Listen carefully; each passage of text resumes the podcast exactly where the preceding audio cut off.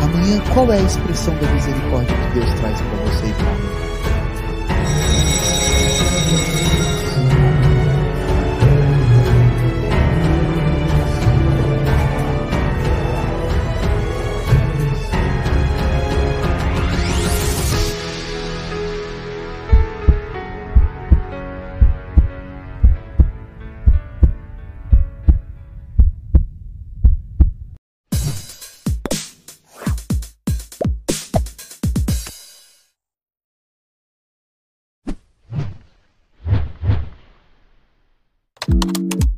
Busca por formação.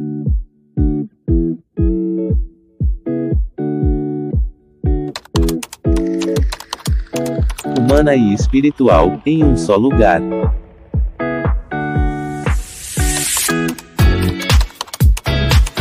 Um lugar de estudo, de partilhas e formação.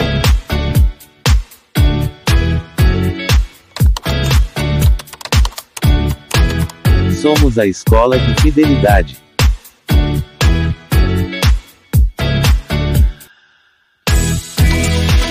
Doutrina. Celebração.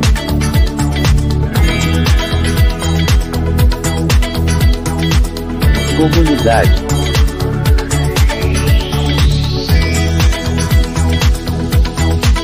Podcast. Cursos e formações. Lives e catequese.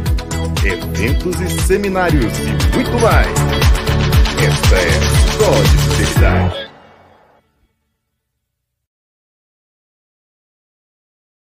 Olá, meu nome é Abílio Gonçalves. Eu estou aqui em nome da Escola de Fidelidade e agradeço a sua companhia nesse episódio de hoje. A paz de Cristo e o amor de Maria, meus amigos e minhas amigas caríssimos de Deus. Seja muito bem-vindo ao Gotas de Fidelidade Podcast, transmitido ao vivo aqui do canal da comunidade católica Fidelidade da Cruz no YouTube.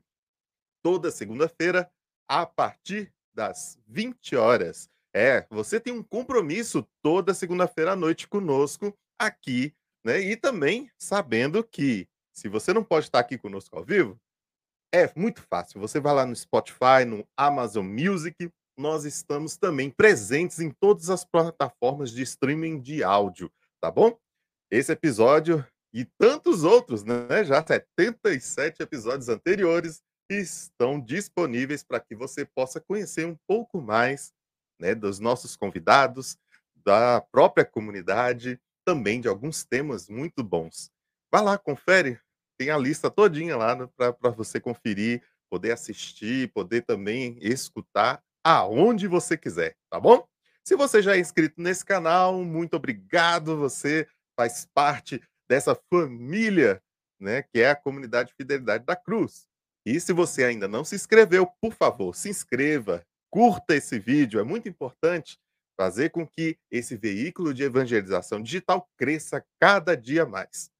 E estamos, chegamos ao último dia do mês de outubro, um mês inteirinho buscando compreender como é que a consolação de Deus age por meio das novas comunidades no seio da igreja. E dentro das diversas obras de misericórdia espirituais, ainda não falamos da consolação dos tristes, do perdão das injúrias e de suportar com paciência as fraquezas do próximo.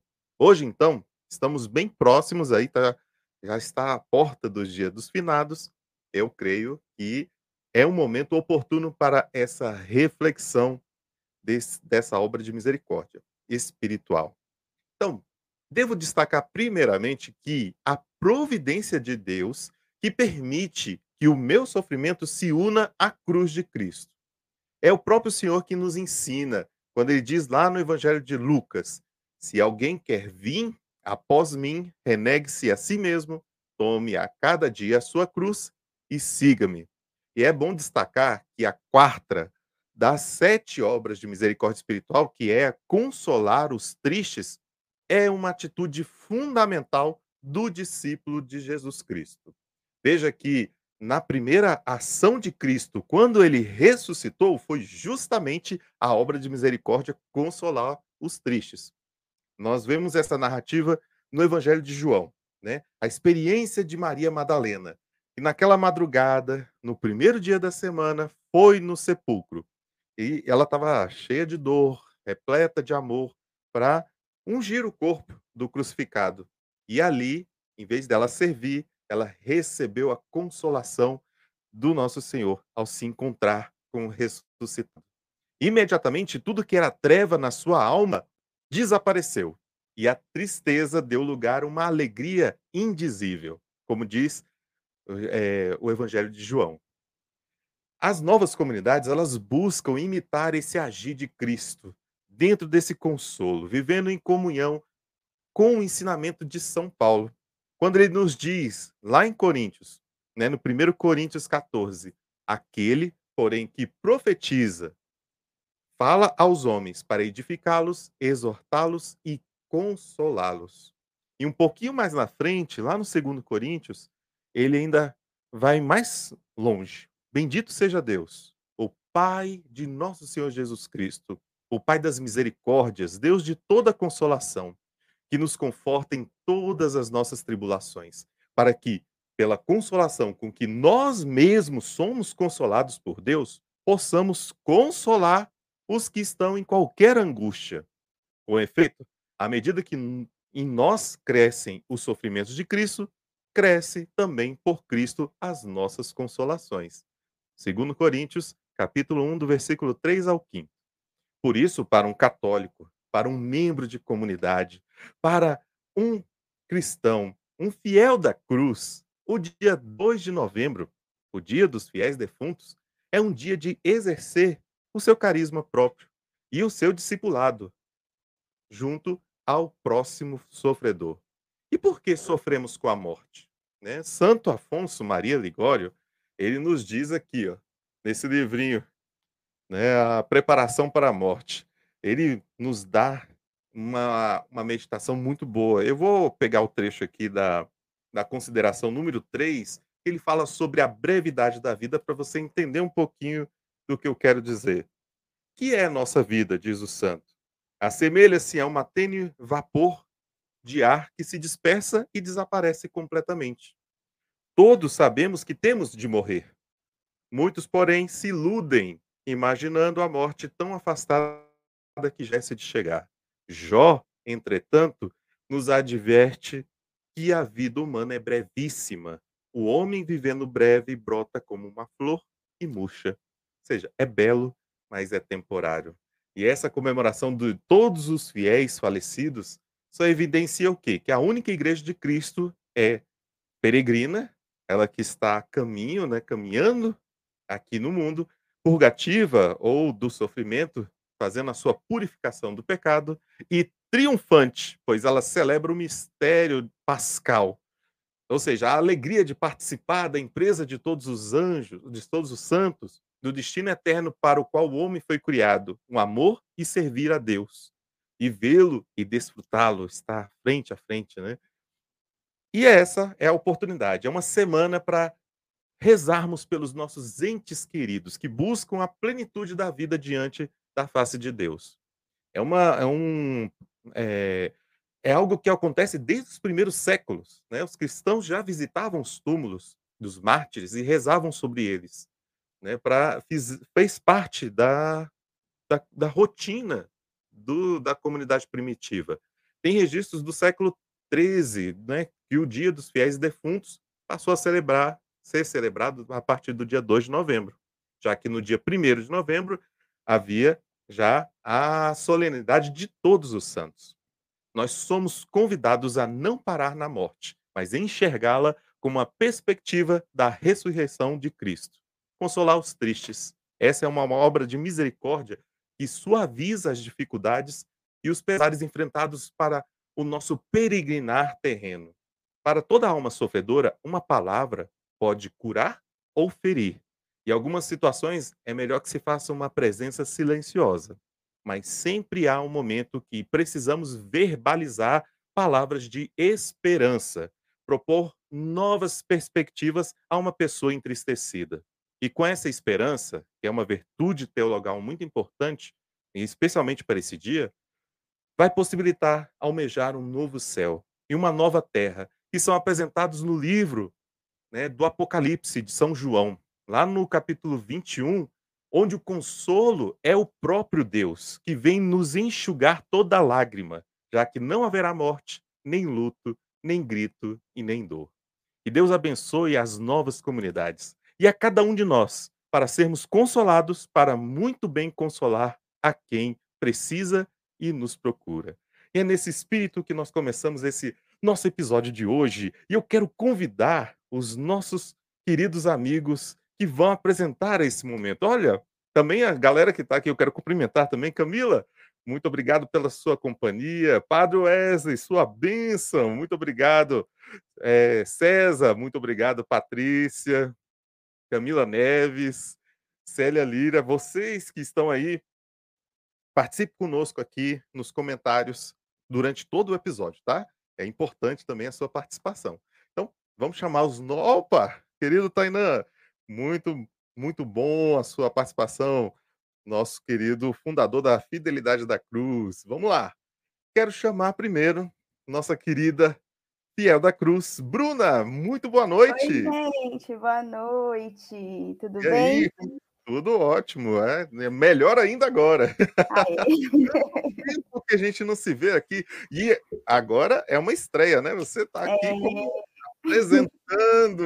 Ah, isso é muito bom. um Seja muito bem-vinda e relaxe, aqui a casa é toda de vocês. E para estar junto contigo, nós chamamos nosso querido e já veterano Vitor. Muito, muito boa noite. Salve! Tudo bem? A paz?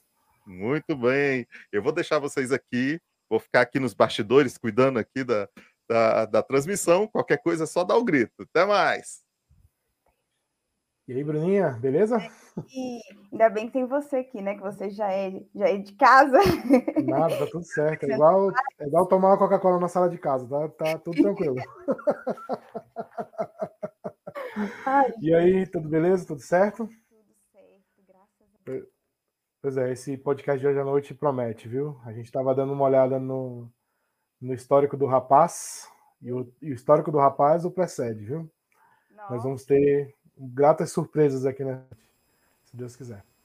é isso aí. inclusive, eu dei uma olhada nos destaques lá do Instagram. Teve um especificamente que eu ri bastante, achei bem legal. Bem legal, a gente pode até comentar. Muito massa. É. Então, sem mais delongas, vamos chamar o nosso convidado de Vamos. hoje. Que rufe os tambores.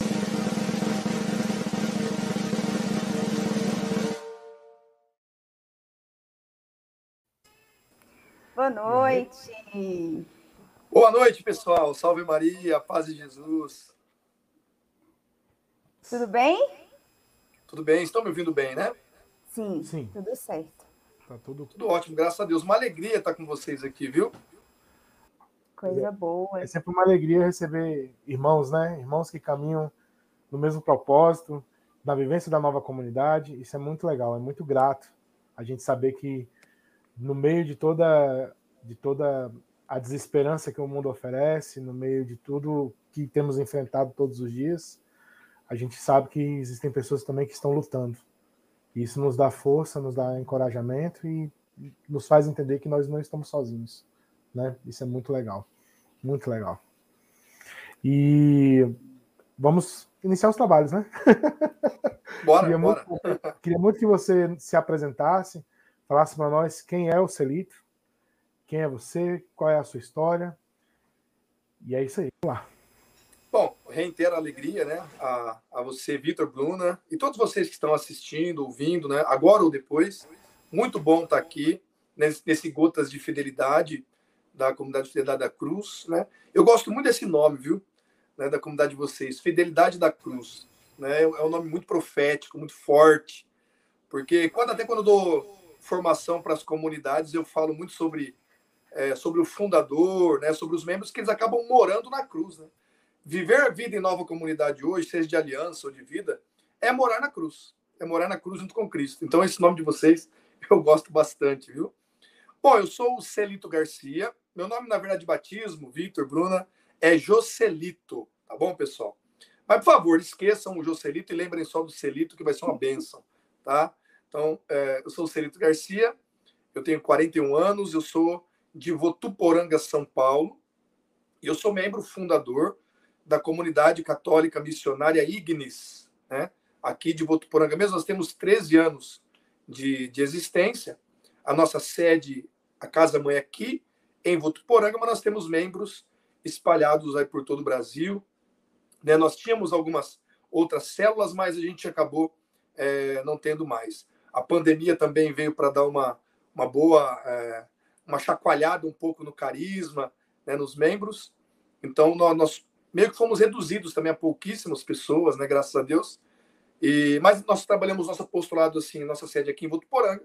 Nós temos um apostolado bastante frutuoso pela internet também, a vida missionária. Né? Fazem 20, 22 anos que eu viajo né, todo o Brasil em missão, e oito desses, desses 22 anos são de vida totalmente consagrada a Deus, entregue a nosso Senhor Jesus Cristo e a sua Santa Igreja. Sou pai do Caio e do Bruno, né, meus dois furacões, que eu costumo chamar. O pessoal que me segue na internet, aí na, nas redes sociais, sabe do que eu estou dizendo, né? Os dois furacões, o El Cainho e o El Bruninho. Né? Sou esposo da Michelle, nós somos casados, vai fazer 11 anos agora, em dezembro. E eu sou esse é, filho indigno das lágrimas vertidas no Calvário da Virgem Maria, né? Mas estou como vocês, tentando aí através das gotinhas de fidelidade um dia chegar por misericórdia e por graça de Deus e um pouquinho só do meu esforço a salvação eterna, a salvação da minha alma. Né? Nosso carisma aqui da nossa comunidade é anunciar o evangelho no poder e no fogo do Espírito, defender Jesus Cristo e a sua santa igreja com amor eterno e, se preciso, dar a vida por ela. Tá? Então, é, esse é o contexto aí da nossa evangelização, do nosso apostolado. Vamos conversar bastante, né? Então, esse aqui é uma, uma boa introdução, acho. Você viu que ele já chegou chegando, né, Bruno? Chegou chegando. já foi falando ali, já respondendo até um, algumas perguntas que a gente já tinha, né, Vitor? Ô, oh, louco, aí já adiantei a coisa. Mas vamos aprofundar, calma aí. Vamos, calma aí que tem mais. Então, é, você falou que você é casado, né? A sua esposa, Sim. ela também é da comunidade? Sim, a Michelle é, inclusive, ela é fundadora histórica, né? Porque ela estava na primeira reunião da comunidade, né? Ela ainda era, éramos namorados ainda e a comunidade começou a existir. A Michelle já nós já namorávamos há algum tempo, então ela, né, a primeira reunião que nós fizemos com outras é, era eu e mais seis pessoas, ela estava no meio ali. Que coisa boa. Ah, e hoje ela também é uma membra né, consagrada total de vida. Nós somos uma família toda de membros consagrados. Então vocês têm membros tanto de vida quanto de aliança, é isso? Hoje não mais, Vitor. Hoje só temos membros de aliança. Só eu e minha família que somos vida mesmo, né? né? Nós tínhamos alguns irmãos, uma irmã que era de, de vida, inclusive ela celibatária, mas ela acabou saindo para cuidar do pai, né? E o outro irmão também saiu para uma outra vocação específica. Né? Então, hoje não temos a comunidade de vida na, na, comunidade, a não ser nós, né? A não ser eu e minha família. Entendi. Bacana. E me, me diga uma coisa aqui. Como que começou Deus na sua vida? Como que é a sua história de conversão? Você era criado já na igreja? Você já teve uma base? Já foi uma fundamentação? Você vem de uma, de uma outra história? Como que aconteceu isso daí? Nossa, aí nós temos que fazer uns quatro gotas de fidelidade para a gente responder essa, essa pergunta corretamente, né? Mas eu venho, eu venho de uma família católica, né? Meu pai, na verdade, formação protestante, mas minha mãe, muito católica. Meu avô, um dos, maiores, um dos mais católicos que eu já conheci, né? um grande defensor da fé católica, né? que com certeza está no céu, foi para o céu de foguete. Mas é, eu nunca, eu, a minha família é, tem, tinha base católica por parte de mãe, mas nós nunca fomos é, de fato praticantes. Nós não praticávamos a fé católica nunca, né? Lembro uma vez só que eu tenho na, na, memória, eu com meu pai e minha mãe na missa, uma vez na minha infância. Né? Então, na verdade, eu é, fui batizado na Igreja Católica, mas fui batizado para não morrer, né? Uma outra, uma outra história também. Estava doente, batizou para não morrer. né, para não morrer sem batismo. Meu avô correu no padre para batizar para não morrer. Eu tenho 41 anos, estou vivinho por gra graças ao batismo, né? E, e nessa história toda, Vitor, Bruna, aí houve, né, de fato, uma, uma, uma grande transformação é, para o mal, né? Porque aí, depois de um tempo, eu me tornei punk, né? Drogas, uma vida totalmente desregrada, bem distante de Deus, né? militante no movimento anarcopunk, né? Inclusive, militava contra Deus, né? Eu tinha é, uma, uma militância contra a Igreja Católica, contra o Cristo, é, e uma vida muito aprofundada nessa questão do ateísmo, né? Então, eu, na verdade, me tornei católico depois, por graça, misericórdia, e em um momento de, de encontro pessoal que eu tive com Jesus Cristo, em 98, em novembro de 98, que foi onde eu tive aí minha experiência com o nosso Senhor. Aí, se vocês quiserem que eu aprofunde mais alguma parte da minha conversão, a gente vai, vai se falando. Mas eu, na verdade, não vim de berço católico, né? Eu, na verdade, nós, quando criança, frequentamos tudo, né? Frequentamos macumba, espiritismo, né? Íamos onde onde falava, a gente estava indo, né? Uma família muito ignorante, não tinha não tinha é, estrutura nenhuma né, religiosa, espiritual. Então, é, a minha infância foi dessa maneira. Nunca é, encaminhado aí para os sacramentos da igreja, não. Celito, em qual momento, em meio disso tudo, Deus te chamou a fundar uma comunidade? Olha, a, a, comunidade tem tudo a ver com o meu testemunho. A comunidade tem tudo a ver com o meu testemunho. Como eu disse para vocês que eu tive uma vida é, no ateísmo, né? Eu fui, na, na, verdade, eu fui, pessoal, eu fui militante do movimento punk, né? Eu era punk mesmo, né? De moicano na cabeça, de roupa rasgada, camisa de banda. É, eu tive, tive uma banda punk também. A banda era para se chamar Cordinha da Descarga. Olha que benção de nome, que nome mais maravilhoso. né? Aí depois a banda acabou se tornando Chinelo de Dedo. Uma maravilha, né? um nome muito sugestivo. Né? E quando eu militava contra a igreja, cheguei, a, inclusive, a, a, praticar vandalismos na paróquia. Né? Não a que eu participo hoje, mas a paróquia de origem minha. Nós derrubamos todos os muros da igreja, só porque era uma igreja católica. Né? Eu entrava dentro da igreja, é, pulava o muro e andava de skate dentro da igreja, inclusive no presbitério. Né? Quantas vezes eu não fiz isso? Andava de skate na frente da igreja só para atrapalhar o santo sacrifício da missa, né? É, drogado muitas vezes na praça. Então, é, como eu era muito é, atuante nessa questão da perseguição à igreja, sobretudo à igreja católica, é, quando eu me tornei católico em 98, no encontro de jovens que teve, e logo depois já fui para a renovação carismática católica, é, como eu perseguia muito a igreja, eu tinha muita dúvida. Só que eu sempre gostei muito de estudar. Né? Então eu sempre li muito. Enquanto punk, eu estudei muito anarquismo, o niilismo, essas coisas todas aí. É, essa coisa que um, um ateu à toa acaba estudando. Então sempre fui muito estudioso. E quando tive essa experiência com Jesus, né, em 98, eu comecei a devorar também os livros para saber qual era a igreja verdadeira. Né? E eu comecei a ler muito. O livro que me tirou do ateísmo, inclusive, é o Confissões de Santo Agostinho. Esse foi o livro que me tirou do ateísmo. Eu posso dizer assim com todas as, as, as letras. Foi o primeiro livro que eu peguei na mão, li e falei, meu Deus, né? É, eu fiz aquela profissão de fé. Deus de fato existe. Né?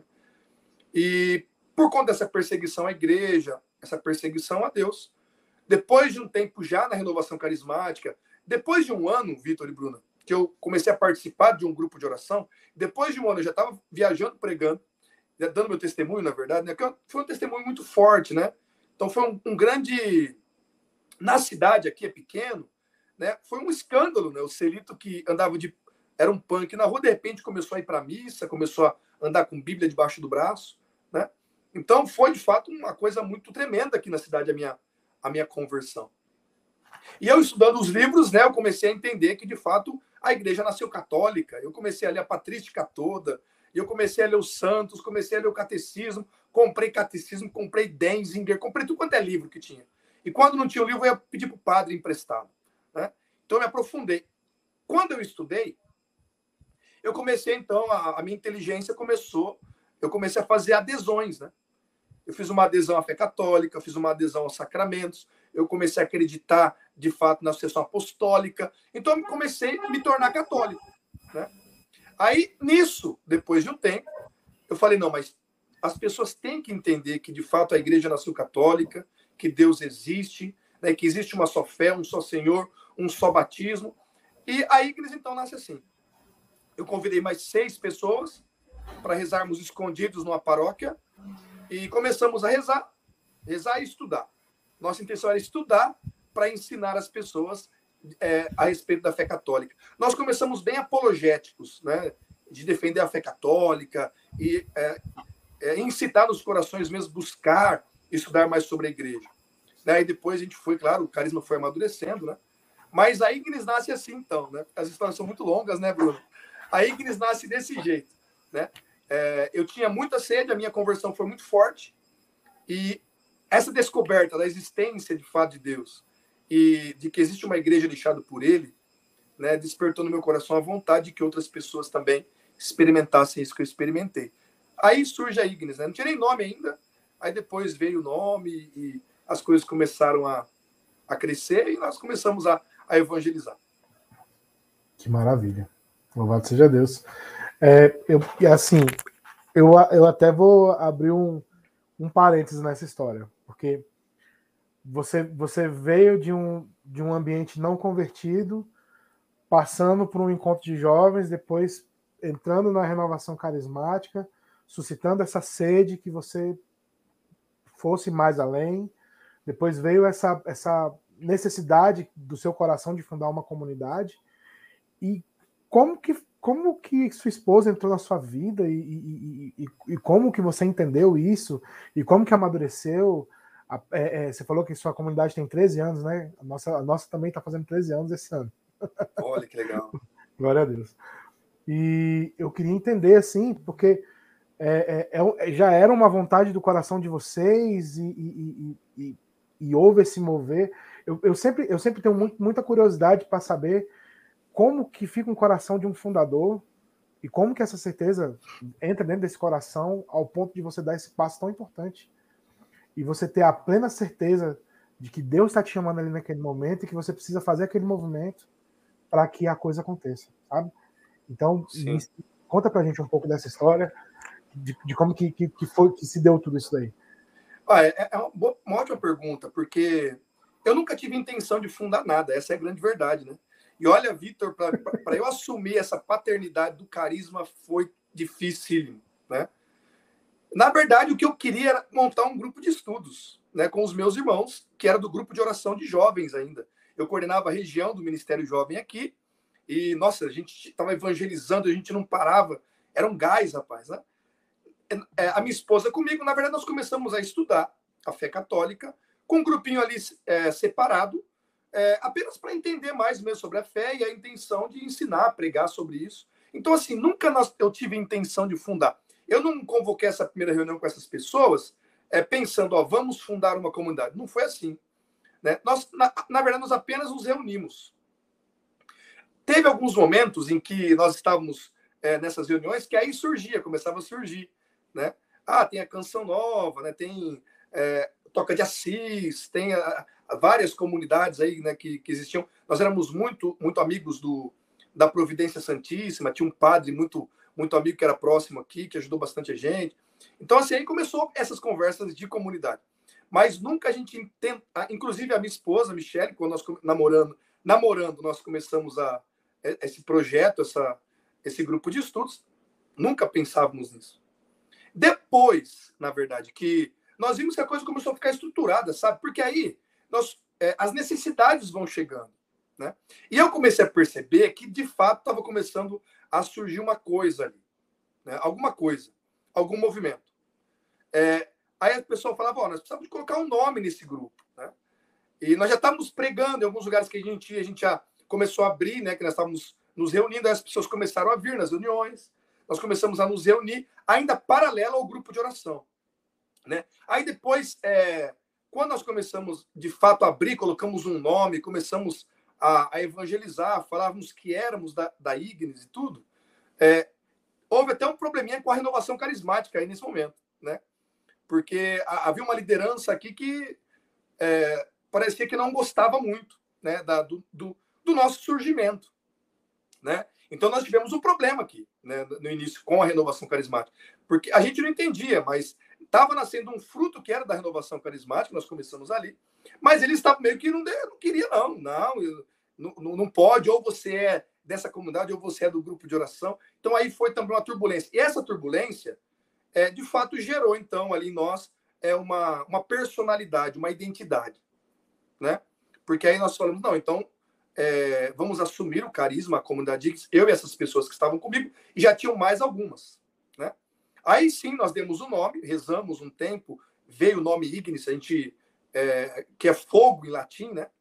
Veio o nome Ignis e a gente, é, no grupo de oração, a gente era muito é, avivado, né? A gente gostava de rezar na chuva, subia monte, nossa, se chovia, né, corria para rezar. É, era desse jeito, virava cambalhota, né? O pessoal fala hoje de algumas comunidades que são avivadas, vocês não via nós. Eu brincava que o nosso lema era o fogo cai, o calango rola. De tão, nós era do fogo mesmo, irmão, entendeu? Aí, aí nós começamos com essa identidade. Aí é, nós começamos então a fazer os nossos apostolados. Montamos um grupo de estudos aberto, que é o coração da comunidade, vamos dizer assim, né? Que é o, o grupo onde as pessoas vêm e nós damos formação católica. Aí tínhamos o grupo de oração e fomos crescendo. É, até para minha esposa, já, já bem depois, quando já existia sede e tudo mais, quando eu senti o chamado, Vitor, de vida, por exemplo, né? É, no começo eu não, tinha, eu não gostava nem que me chamava de fundador. Foi muito difícil eu assumir essa, essa coisa, assim, né? Não, não sei porquê, eu tinha um problema com isso aí, eu precisava de, de ajuda nessa questão aí. Né? Eu tinha um problema mesmo. Mas quando a, a, eu tinha um bom trabalho, né? eu era gerente de uma multinacional, ganhava muito bem, tinha carro bom, tinha. Né? Só que eu comecei a ficar incomodado de entregar toda a minha vida a Jesus, que eu tinha falado para minha esposa, já casado, que não ia acontecer nunca isso. E eu fiquei um ano em discernimento, né? nessa, conversando com um padre, que é muito amigo das novas comunidades, um padre muito sábio. E ele foi falando: não tem como você fugir, não tem como você fugir. Até que eu deixei meu trabalho deixei trabalho, vendi carro, vendi tudo, né? E nessa experiência de querer entregar a vida toda a Jesus, a igreja e ao carisma, né? Aí veio onde minha esposa não compreendeu, né? Essa decisão, porque eu, eu para ela que nunca ia ser de vida, né? Imagina, dois filhos, cara. Eu querendo abandonar um bom trabalho, porque ela não trabalhava. Né? Imagina a loucura, né? Só em Deus para as pessoas entenderem isso. No começo o povo achou que era louco. Eu ganhava muito bem, poxa vida. Como é que você vai fazer um negócio desse? né? Aí, mas aí minha esposa, ela mesmo assim, né? Mas continuamos em oração, cada um tem seu tempo, né? Cada um tem seu tempo. Mas entreguei minha vida naquela, na, na, naquela ocasião. Minha esposa não gostou muito, ela inclusive começou a trabalhar na paróquia com medo de, de a gente não conseguir dar conta da, da, daquilo que eram nossas obrigações, né? Mas o, o findar de tudo isso, a conclusão de tudo isso, é que ela está ela tá totalmente consagrada como eu, então, quer dizer, eu tinha razão, entendeu? Eu tinha razão, falo para ela, eu tinha razão. Ela teve que se render, entendeu? Essa moção e não teve jeito. Mas foi Amém. mais ou menos assim. A, a, a história é bacana. Eu entendo. viu aí, viu? Viu, Bruno? Primeira vez é. que eu tinha razão na história, tá vendo?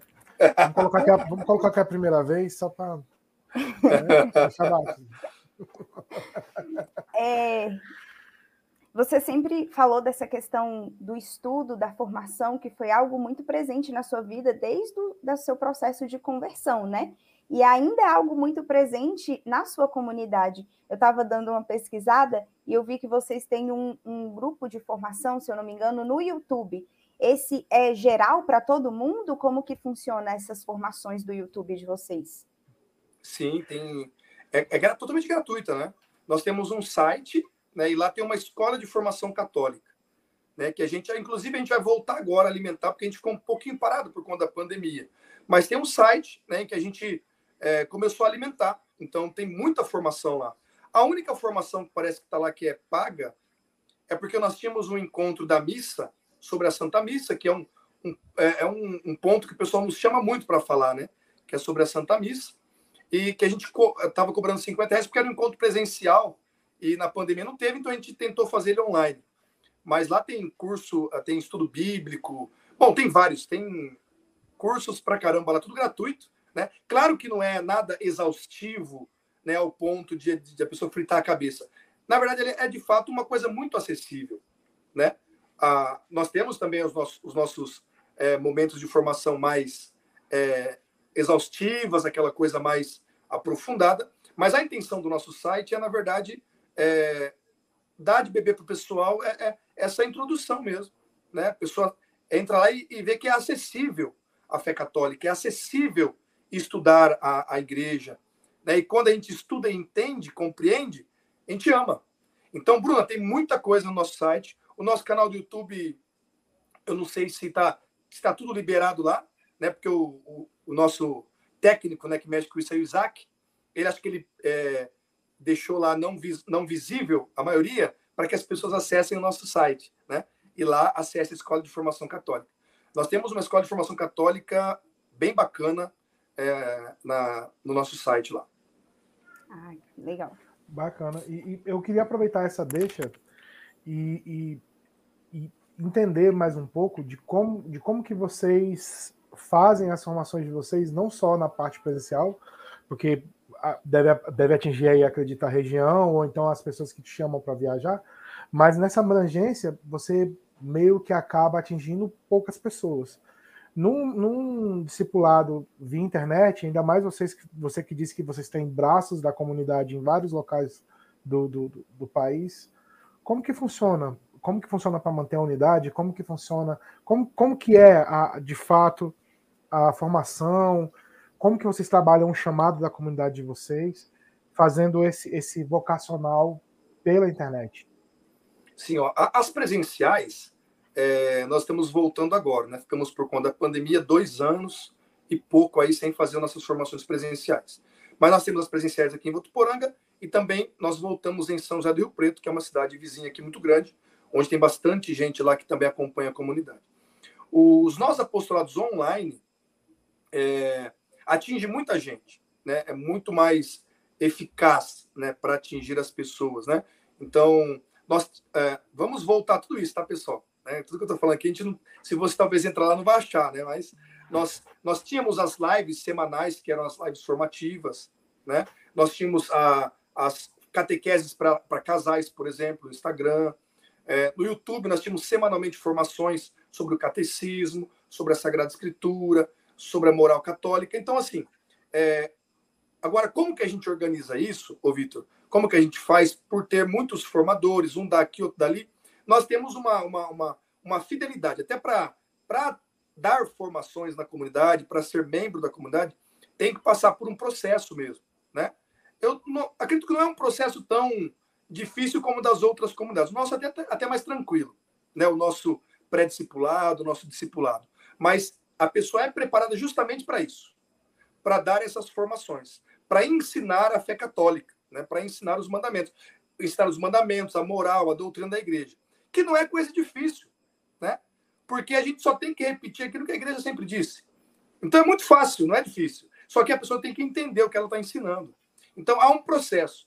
Todos os formadores da comunidade passaram por esse processo, né? Até tem pessoas que fizeram nossos vocacionais a primeiro, o primeiro contato que eles têm, por exemplo, com a comunidade, é, observando os nossos apostolados, sobretudo da formação, que é o nosso ponto mais é, onde a gente mais se destaca, né, vamos dizer assim, a pessoa já, já chega, já vai ter esse primeiro contato de que ela vai fazer uma preparação, vai fazer um pré-discipulado, se chegar a fazer, fazer um discipulado, mas se ela não entrar na comunidade, se ela não ser membro ou amigo, né, ou quiser continuar frequentando, essa pessoa ao menos vai sair mais católica dali. Então, as nossas formações são todas é, dentro de uma fidelidade, de uma reta, de uma linha, né? Que o parâmetro é de fato a doutrina. Então, quem vai dar as formações na comunidade, quem vai se preparar, até quem ouve, né? Quem se aproxima da comunidade, vai perceber que existe de fato assim uma uma, uma intenção de sempre repetir o que a igreja sempre ensinou, né? Às vezes isso é um pouco polêmico, porque é, repetir o que a igreja sempre ensinou hoje, né, nesse mundo moderno, né, ateu e materialista, é, é uma coisa esquisita, mas é, até católico se assusta muitas vezes, né? Então, às vezes, a gente está ensinando sobre a fé católica, as pessoas falam, nossa, mas que coisa pesada. Mas é só pegar o catecismo amarelinho e tá lá, entendeu? A gente só está repetindo. Mas é que o anúncio hoje, dentro de um mundo totalmente secularizado, é, é, o anúncio da, da, da, da, doutrina hoje, ele é muito duro. Parece que é duro. Por isso que hoje a gente tem até uso de estratégias, né? Às vezes, algumas pessoas, para serem introduzidas nessa doutrina bimilenar da igreja, é preciso ser conta-gotas, gotas de fidelidade, entendeu? E de, e de, fato é. Mas algumas pessoas não, algumas pessoas já é quimioterapia, meu irmão. Então chega lá, ela já senta e já fala, ó, é quimioterapia com você. Toma, toma, toma e toma e toma. Eu ponto, entendeu?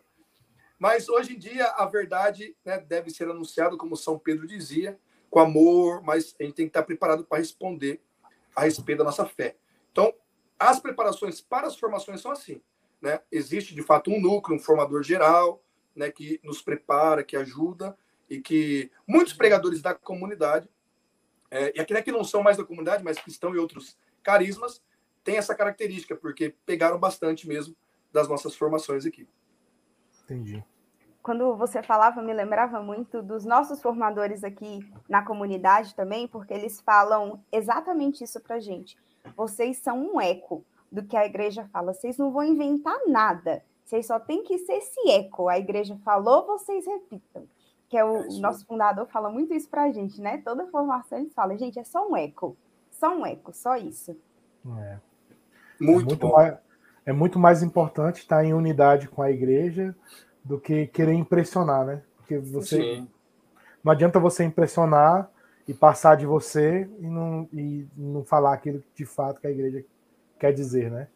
A igreja que é milenar não tem como, não tem o que dizer. Ela, ela, é ela que é a dona da razão e fim de papo. É, é debaixo do guarda-chuva dela que a gente está seguro. É, é, exatamente isso mesmo. Exatamente. Eu, eu queria aproveitar esse papo que nós estamos tendo e você falou sobre o uso de estratégias, você falou muito sobre, sobre fazer, fazer o evangelho ser escutado, né? fazer a voz da igreja ecoar. Como que você vê o papel das novas comunidades nesse nesse meio, nesse, no meio católico e como um braço dessa evangelização? Vitor, eu acho as novas comunidades hoje essencial para a vida católica, para a vida da igreja. É, até tem uma profecia do Fulton Sheen, venerável Fulton Sheen, vocês conhecem com certeza, que ele fala, me entendam quem está ouvindo aí, hein, pelo amor de nosso Senhor Jesus Cristo, que ele fala que a salvação virá pelos leigos. Claro que não é uma salvação é, no sentido redentor ou da parousia, né? não, é uma, não é uma salvação escatoló, nada disso. Mas o Fulton Sheen estava dizendo que os leigos iriam, por exemplo, lembrar os pastores a respeito daquilo que eles são, né? por conta do que viria a ser na, na, nesse tempo que nós estamos vivendo.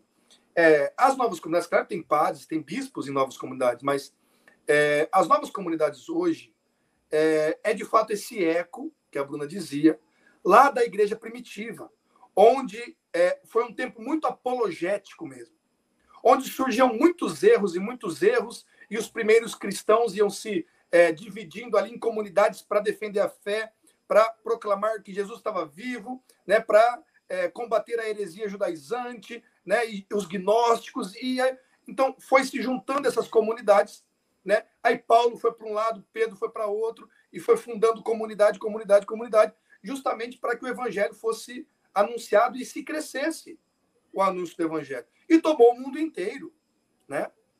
O Espírito Santo tem movido a igreja nessa novidade. De hoje nós estamos envoltos de muitos erros. Eu gosto muito é, de fazer uma analogia, uma comparação com aquela passagem quando Jesus faz a primeira multiplicação dos pães. Aí Jesus pega, monta na barca e atravessa. Para outro lado. O povo que foi, que foi alimentado quer saber onde está Jesus e fica doido atrás de Jesus. E o povo dá a volta e chega primeiro que ele do outro lado do barco, do outro lado do mar. Chega primeiro que Jesus. E quando Jesus desce, ele olha com misericórdia para aquele povo e fala: Eles são como ovelhas sem pastor. Então, o que eu vejo, Vitor e Bruno, é que tem muito católico, de fato, que se sente assim. Não sabe mais nem de onde vem a voz. Né? Então, eu vejo as novas comunidades como essa grande esperança. Como essa grande, é, esse grande grito esse grande anúncio, né? A voz. A voz.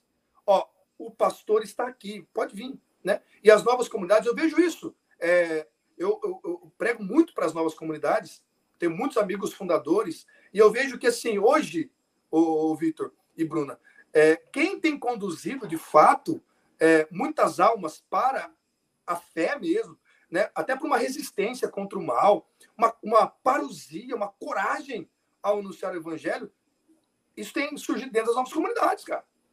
É? A gente vê pessoas assim que entram nas novas comunidades, né, tem aquela experiência com diversos carismas, né, com os, o, o, o apostolado daquele carisma, e a, aquela pessoa se transforma. Né? Ela começa a ter coragem, ela começa a resistir contra os males modernos. É, eu vejo as novas comunidades, aquelas que estão sempre sendo eco da igreja, é, porque senão faz um desserviço para a igreja. Né? As comunidades que querem ser independentes, que querem é, ser novidades, querem fazer o que querem, essas comunidades deveriam acabar. Né? Eu rezo para que Deus acabe com essas comunidades que querem ser independentes da igreja, porque fazem um desserviço à fé católica. Né? Então, assim, ó, as comunidades que são fiéis ao bispo, que estão unidas ao Papa, que pregam a doutrina, mesmo que são diferentes, cada um tem um carisma, cada um tem um jeito, uma identidade, cada um tem uma forma. Imagine se todo mundo fosse Ignis. Que chato que seria, pelo amor de Deus. Ou povo chato, esse povo da Ignis, meu Deus do céu, entendeu? Se o povo fosse tudo fidelidade da cruz, pô, ia ser legal, porque os caras da cruz são da hora, são gente boa. são tudo gente boa. Então, cada um, cada um dentro do seu carisma faz um bem tremendo para a igreja. Eu vejo assim, esse, eu acho muito bonito, irmão, né? Porque hoje a gente vê os leigos mesmo evangelizando com coragem nas redes sociais. Né? Isso é uma grande graça. Eu vejo isso como um, baita de um fruto do Espírito Santo para esses tempos, né? que Deus levantou aí as novas comunidades para salvação das almas. Né? Fazer apostolado é isso. É você promover o reino de Deus e a fé católica nos corações. E eu tenho visto isso muito, muito. Eu fico muito feliz com as novas comunidades. Fico muito feliz mesmo. É, somos... Eu falo muito, né, meu? Eu falo Não, demais, né? Isso. Hoje o programa é seu, é o seu dia de falar. Mas nós a somos... gente está aqui para te escutar é... mesmo. É, é... e aprender. Estamos aprendendo muito. Nós somos membros de um mesmo corpo místico, né? Não tem como existir só uma mão, várias mãos no mesmo corpo. Então, são várias, vários membros, né? Do mesmo corpo místico. É, falando disso tudo, né? Como você falava que as comunidades elas são esse esse eco, né, da igreja. E voltando mais especificamente ali para os jovens, hoje a gente vê que os jovens estão tão levados pelas ideologias, os jovens hoje estão se deixando levar, né? Eu tenho 24 anos, eu entrei na comunidade com 18, eu falo que graças a Deus o Senhor já me já me trouxe logo para a fidelidade da cruz. Eu tenho, eu tenho 23. é isso aí, irmão, 23. Mas hoje, é, hoje a, a minha oração, eu rezo muito por isso, né? Porque é muito triste ver que tantos jovens e tantos jovens que conhecem a Deus se perdendo, né? Se deixando levar pela ideologia, pelas ideologias, né? Que o mundo tanto oferece.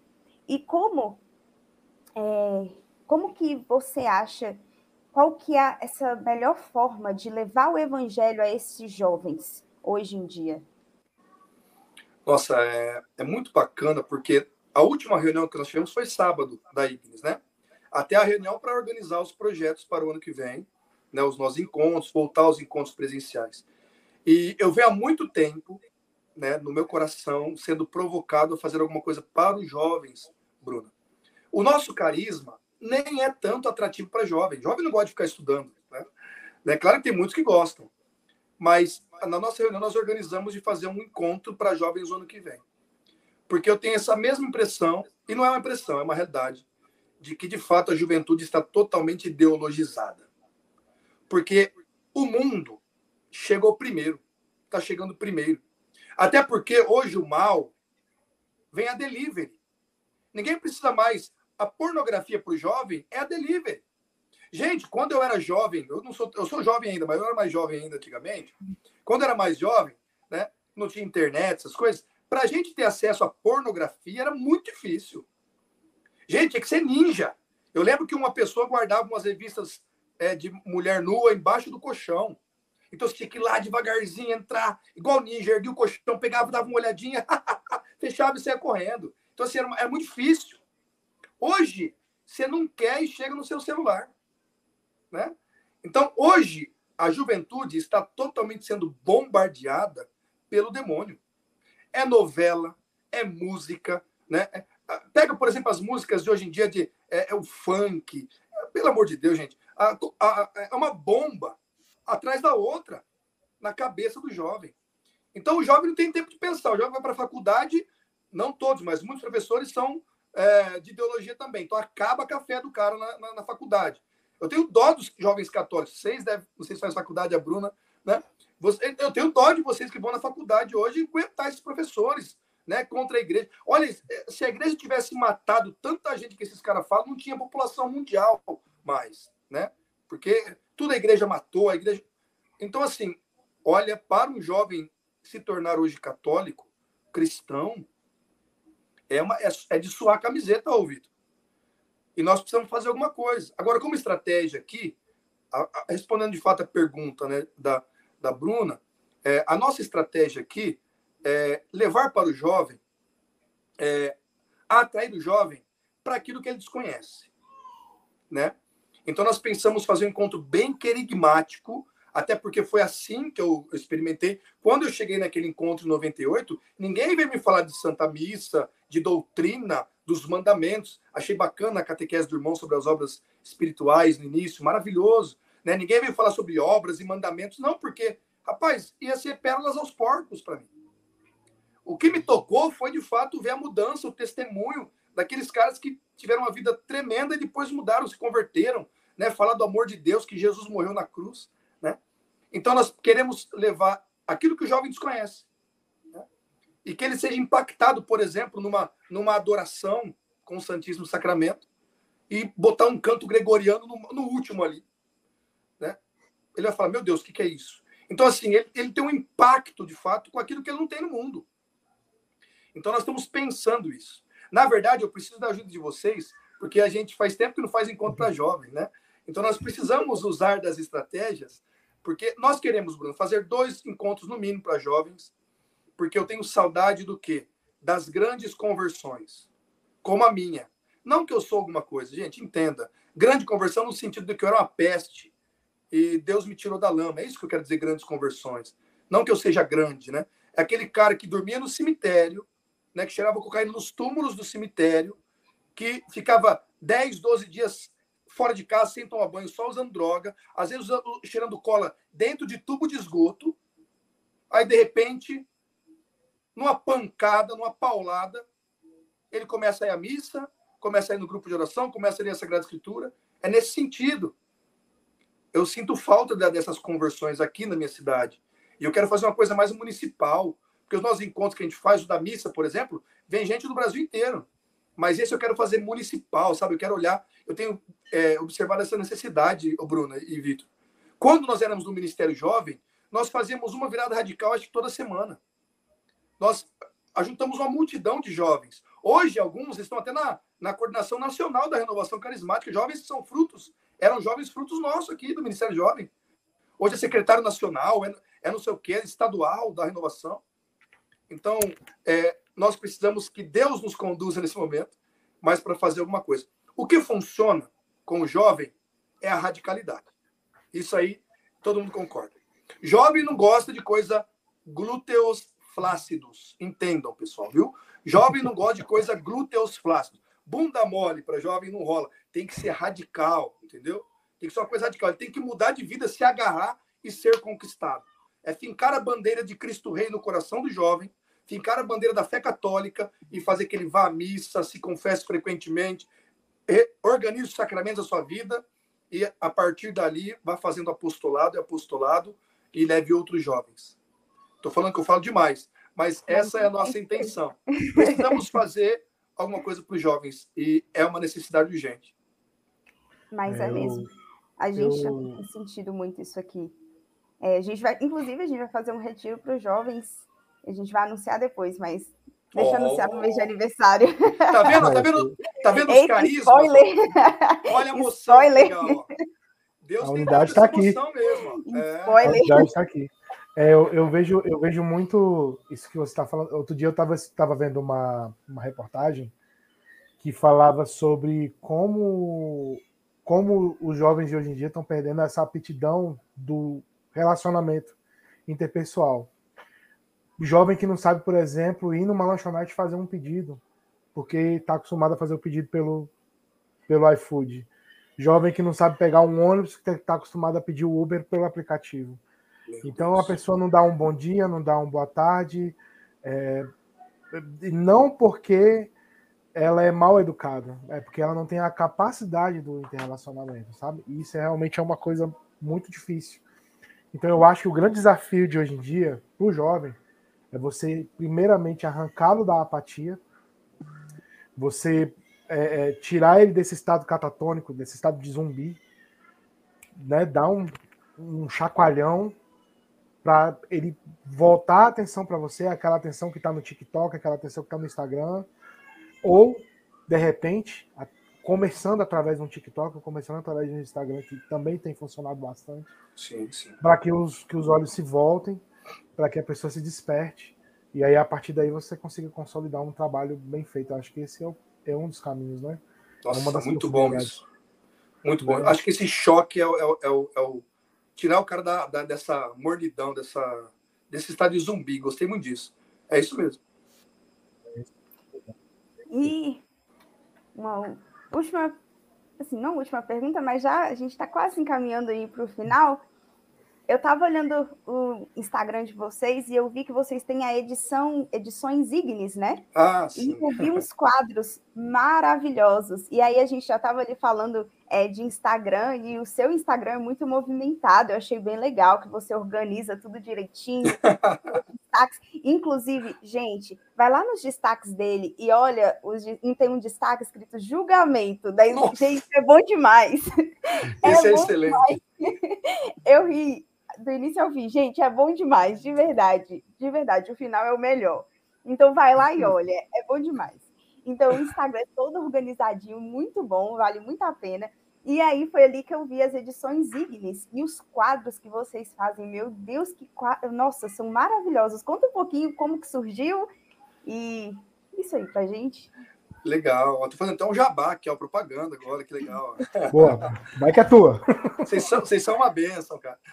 É, ó, as, as edições Ignis nasce também no contexto da comunidade. Como eu deixei o meu trabalho, e eu sou designer gráfico, né? não de formação, mas eu trabalho com gráfico, sempre trabalhei com gráfica, com agência, muitos anos. Então, quando deixei meu trabalho, né, eu precisava de ter, além da- das viagens, das missões, né, que, que nos ajudam bastante, a gente vende os produtos, eu precisava de um trabalho também para conseguir manter a comunidade e manter a a minha família, né?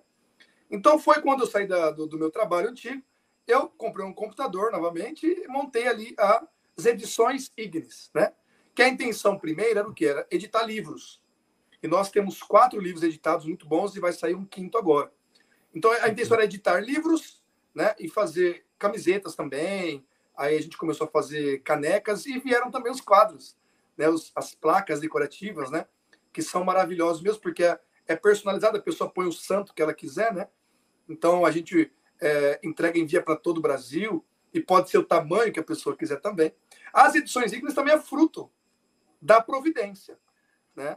Hoje, é, quem mantém a minha família, a minha casa, além das missões, né? Na pandemia, inclusive, que parou as viagens, foi somente as edições Ignis, né? Então, a gente vendendo nosso livro, nossas camisetas, é, os produtos gráficos também, a questão de, de identidade visual, logotipo, criação, que eu faço tudo isso também. Então, as edições Ignis, hoje também a gente acoplou a designs, publicidade, né, que trabalha também com essa questão de criação, de anúncios, de publicidade, nasce nesse contexto de que a providência também nos ajude. Né? A pandemia é, nos fez é, passar um tempo muito difícil, né, que nós ainda nem recuperamos, na verdade, esse tempo difícil, porque, de fato, todo mundo, os benfeitores acabaram é, sumindo, porque todo mundo está passando por dificuldade. Mas uma coisa é legal, Vitor e Bruna, que vocês passam por isso também, tenho certeza. É, nós passamos muito perrengue, né? Mas nós não deixamos um mês de pagar as nossas contas e honrar com os nossos compromissos. O leitinho TT do Caio e do Bruno não faltou, graças a Deus. E bebe que nem uma, um, uns bezerrinhos, bebe TT o tempo todo. Né? Então, a Santíssima Virgem nunca deixou faltar nada, né?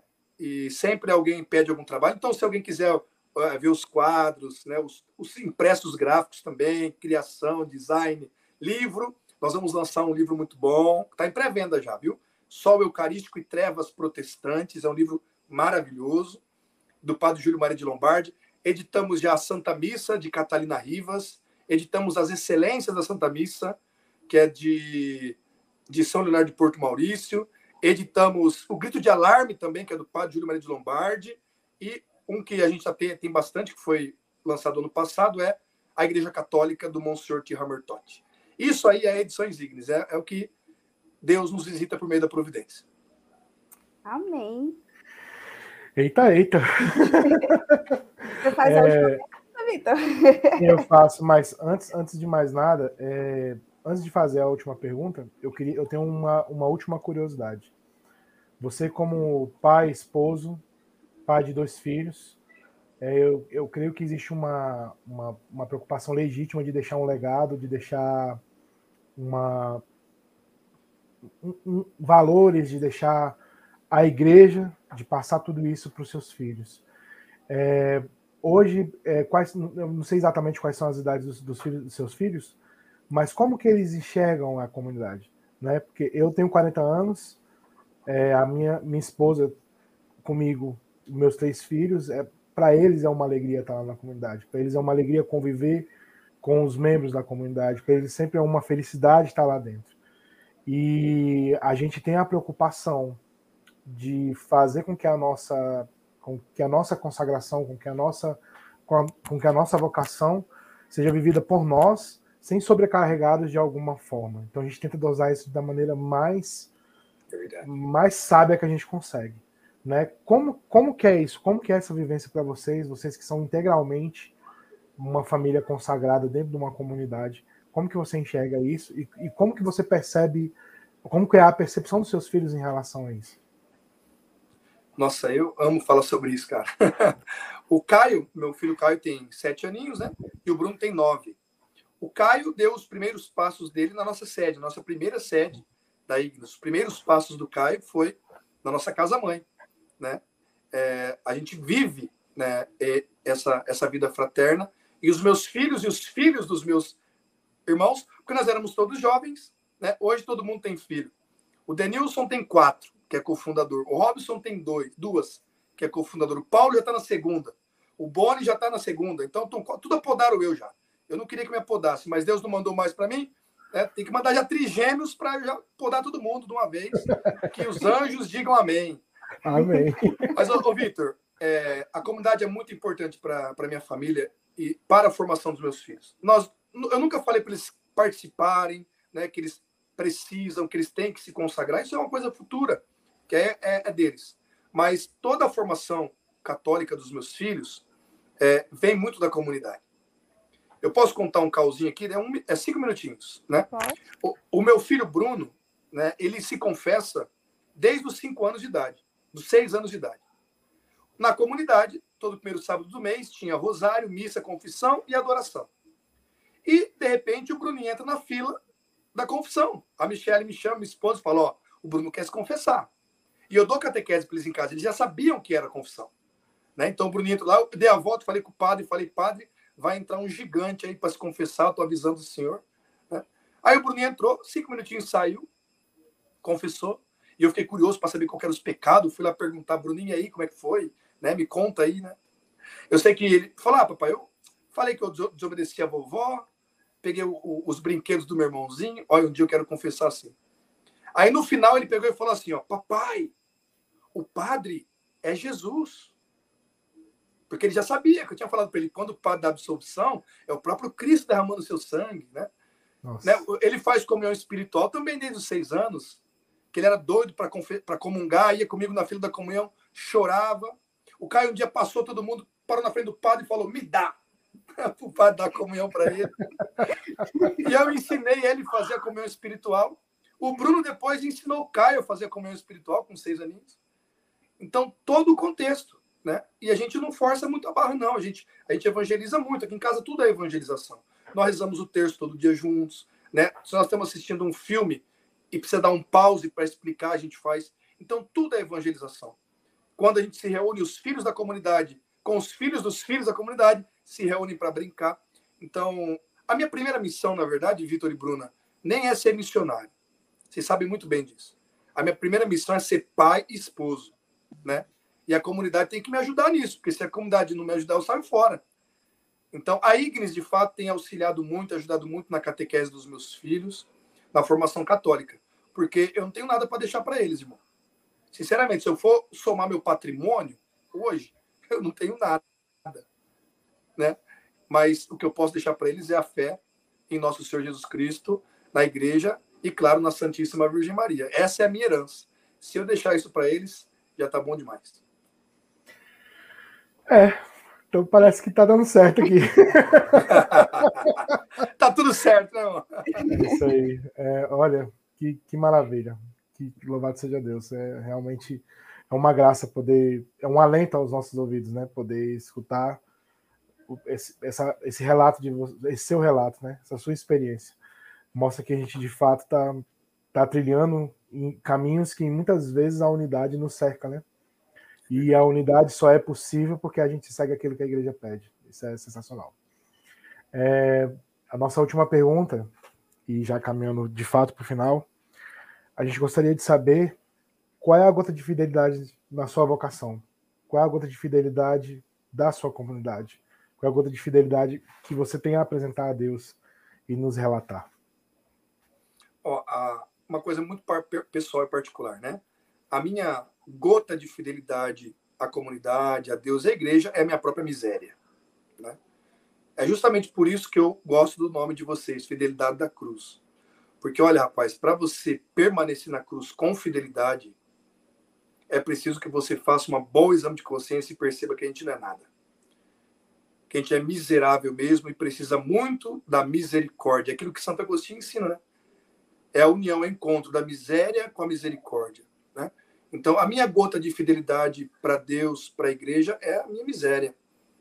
Agora, a gota de fidelidade é, para a minha vida, para a comunidade, para os meus filhos, é a Eucaristia. A Divina Eucaristia é, de fato, a minha não é nenhuma gota, né? é aquela quimioterapia de fidelidade. Né? Se não for a Eucaristia, eu unir a minha miséria, a minha gotinha, o pouquinho de amor que eu tenho a Deus, se eu não me unir à Eucaristia, eu creio que eu nunca vou ter, então, fidelidade nenhuma.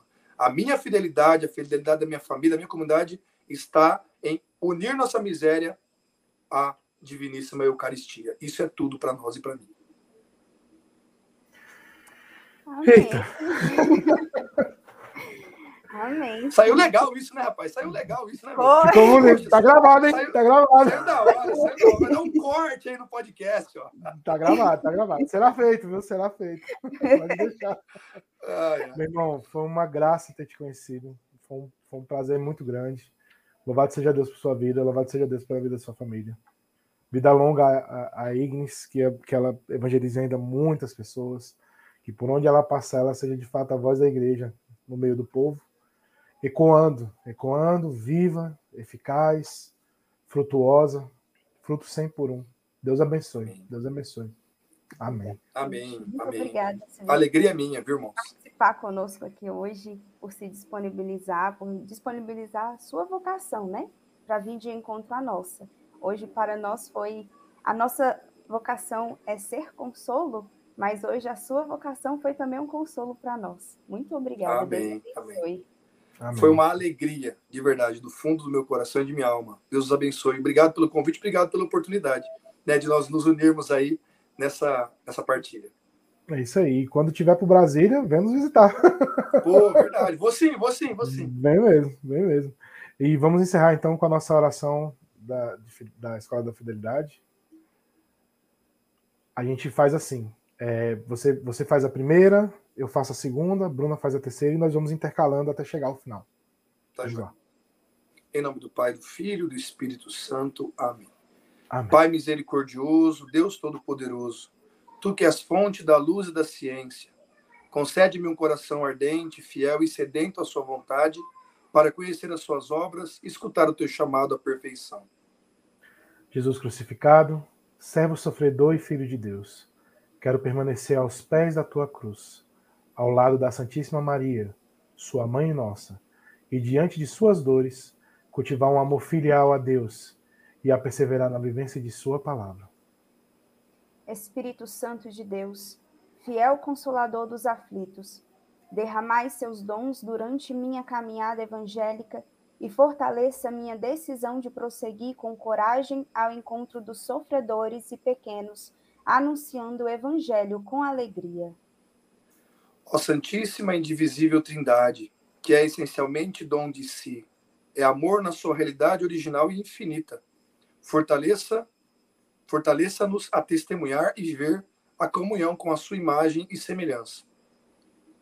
Nossa Senhora das Dores, Rogai rogai por nós. São Tomás de Aquino, Rogai por nós. nós. São João, apóstolo e evangelista, rogai pela comunidade católica Fidelidade da Cruz, por todos da Escola de Fidelidade e pelo mundo inteiro. Amém. Amém. Isso aí. Uma alegria. Bri- Obrigado a todos que nos acompanharam. Semana que vem tem mais um podcast.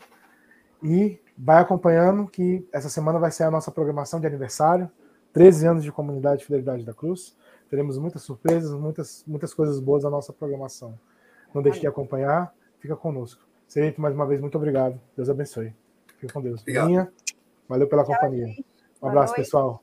Fiquem Com com Deus. Deus. Até a próxima. Até.